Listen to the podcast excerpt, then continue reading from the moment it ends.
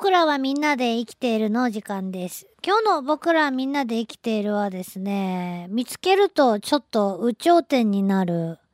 ケラの話。ケラじゃないんですね。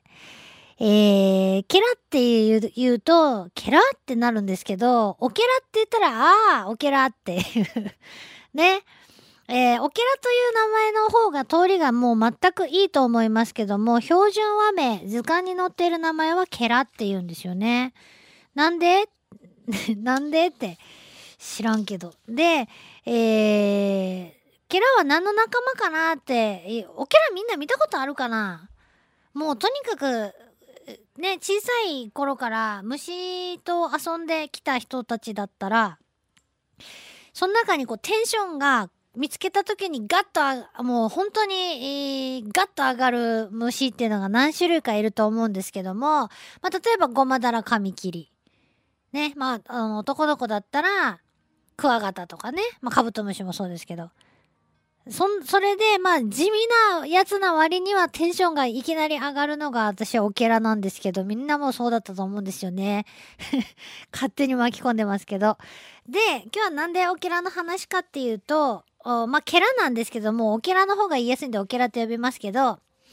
昨日の夜ですね、ポイってあの、玄関の外にちょっと出た時に、オケラの声がもう目の前で聞こえたんですよね。目の前っていうかこう、玄関出て、こう、なんていうかな、植え込みのところから、なんていうかな、ほろほろほろほろほろほろほろみたいな感じの音なんですけど、こう、聞こえてきたんですよね。それが、なんていうか、あれすぐそこで聞こえるなっていう感じで聞こえてきたんです。で、あの、もっと大きな音で聞こえることもあるんですけど、そんなに大きくなかったんですね。で、土の中で、えオケラは鳴くんですけど、お表で鳴いてる感じで聞こえて、あれ、オケラが鳴いてるなって思う、オケラの声がするなと思った瞬間、ファサってなんかが目の前の地面に飛び降りてきて、で、えー、もう、もう、もう、なんていうかな。その、ほら、シルエットで、パッてほら、電気がね、玄関の電気とかパッてついた時に、ああ、もうオケラやんっていうのが分かったんですよね。で、大体ね、3センチぐらい、日本のオケラは3センチぐらいという風に書いてあったりしますけど、もうちょっと大きかったな。今まで見た中でオケラ4センチメートルジャーニーぐらい、ちょっとオーバーしてるかっていうぐらい、でかっていうオケラ見たことあるんですけど、昨日見たオケラも結構大きくて、で、飛んできたところを見ると、まあもちろん成虫なんですよね。だいたいオケラが鳴くこととオケラが飛ぶことを知らない人は多いかもしれないなと思うんですけど、私もね、オケラのことをよく調べてからね、飛べるのかっていうのもね、知ったわけなんですけど、よくね、えー、な、あのー、4月の真ん中過ぎぐらいから、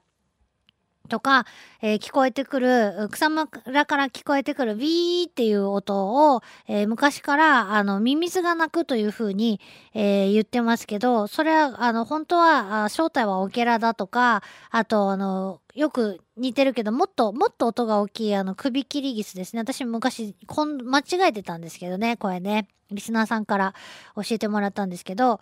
えー首切りギスとか、ね、その声を昔はね、土の中から聞こえてくる音なんで、オケラの声を、えーミミズが鳴きよるっていう風にね、言ってた。なんで私もずっとね、ミミズが鳴いてると思ってて、二十歳の頃ぐらいまで、えーミミズは鳴くと思ってたんですよね。で、調べてみたら、あ実はオケラが鳴いてるんだっていうのが分かった時はもう本当にびっくりして、えー泣いてるとこ見たいなと思ったりもしたんですけど、なかなか泣いてるとこ見せてはくれないみたいなんですよね。世界中の熱帯とかに、えーてとか温帯とかにいろんな種類のオケラが住んでるそうなんですけど、他のオケラも見てみたいですよね。で、えー何の仲間かっていうと、バッタの仲間なんですね。直視目、羽がまっすぐですよというグループなんですけど、直視目の、えーケラ科。コオロギに近い昆虫だと言われています。で、えっと、コオロギとかの仲間は、みんなオスが鳴く音を出しますけど、ケラはね、あの、メスもね、鳴くことができるそうなんですね。なんでかなってか、まあ音はねちっちゃいけど、オスに比べたらちっちゃいけど、メスも発音することができると。なんでかなと考えたら、まあ土の中で、ね、地面の中で生活することが多いんだったら、なんかこう、返事ができた方がいいかなと思うんですよね、私だったら。ね地上で、えー、地表に出てパートナーを探すコオロギたちは、メスの方からも近寄っていったりすればいいけど、えー、メスは近づきたいけど相手の姿が見えるまでにまだ掘ってかなきゃいけないとかそんな状態だったらここにおるけどなーって、えー、一応ちょっと言っときたいかなみたいなね気持ちになるかなと思うんですけど本当かどうかはわかりません。で羽あるんですけどあのー、あんまりねそのなんていうかなコオロギとかみたいにお尻まで全部こう羽で隠れてるような感じの羽じゃなくて短いんですよね。後ろ羽の方が長いそうなんですけど、えー、で、同じくオケラも、あの、羽で音を出すそうです。うん。で、やっぱりね、その最大の特徴は何かなっていうと、その胸のところ、私たちから見たら背中に見えますけど、胸のところになんか細かい毛が生えてて、全体見たら黄土色なんですけど、その胸のとこ見ると金色の毛が生えていて、で、もうなんていうか、その、ほら、えー、見た目の雰囲気がもうビロード、ビロードみたいな感じなんですよ。なんか、すごいね、ベルベッティな感じなんですよ。えー、ちょっと逆さにこう撫でさせてみたいな感じのね、えー、質感なんですけど、それで、えー、っと、もう一個の特徴は、もうどう言ってもですね、前足。一番前の足がやっぱ土の中を掘り進むのに、どんだけ適してるんだろうという、前足だけモグラから借りてきたろうっていうような、本当にモグラみたいな、シャベルみたいな、熊手？熊手みたいなね、手なんですよね。うん。でも、こう背中側から持つと、その前、前の手をね、わらわらわらわらわらって、こう回すように動かして、ピタって止まったりね、する動きもユーモラスでね、本当に見つけたらもうどんだけでもも潜りたくなる昆虫です。えー、で、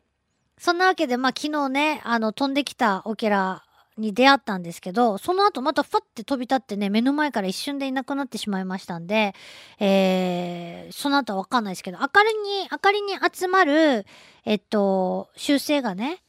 アルゲナ、バイアンなので、この夏の間ですね、結構もしかしたらね、あのー、あれ、自動販売機とかでもね、見つけることができるかもしれないです。モグラじゃないや、あのー、見たことない方は、ね、えー、明かりを、夜の明かりをですね、探してみてください。で、えっと、ケラの学名の名前の意味は、コオロギとモグラを足した名前になってるんですよね。面白いですよね。で、英語の名前もモールクリケットって言って、モグラコオロギっていう意味なので、もうそのまんまやね。そしてに日本ではケラっていうのかなっていうのが、まあ、すごく知りたいところですけどね。なんでなんでなんでケラなんですかねえー、まあもちろん意味はあると思うんですけど、あのー、虫けらっていう言葉がね、ありますよね。ひどい、ひどい言われようっていうか、なんかこう、もう意味がどうとかっていうより虫けらっていうとなんか、虫けらって言ったらケラと虫なんで別に悪くないんですけど、なんかすごくもうバカにする言葉にしか聞こえなくなってますよね。なんでかな？お金がないことをオケラって言ったりもしますしね。多分このお金がなくてオケラなのは、あの、オケラの前足の動きがもうお手上げっぽい感じに見えるからかなとかも思ったんですけど。どんな生活しているのかっていうと、あのー、土の中に巣穴を掘って、えー、やっぱモグラみたいに生活しているんですね。で、乾燥しているところよりも少し水気のあるような柔らかい泥、泥っぽい土のところが好きだということです。で、何を食べてるかっていうと、えー、雑食性で、植物の根っことか種とかも食べるし、他のちっちゃい昆虫とかミミズとかも食べるよということなんですね。でもなんかやっぱり最近オケラね、数が減ってるそうなんですが、どうでしょうね。皆さん。で、最後、あのー、一個ね、一個っていうか、あともう一個、あの、泳げる。うん、水陸両用で飛ぶこともできるんで、オケラってすごい昆虫だなと思います。はい。ということで、ただ昨日オケラが飛んできたのに遭遇したことをもうちょっと軽く自慢したかっただけみたいになってますけど、えー僕らはみんなで生きているでした。Love FM Podcast. ラブ f m のホームページではポッドキャストを配信中スマートフォンやオーディオプレイヤーを使えばいつでもどこでもラブ f m が楽しめますラブ FM.co.jp にアクセスしてくださいね Love FM Podcast.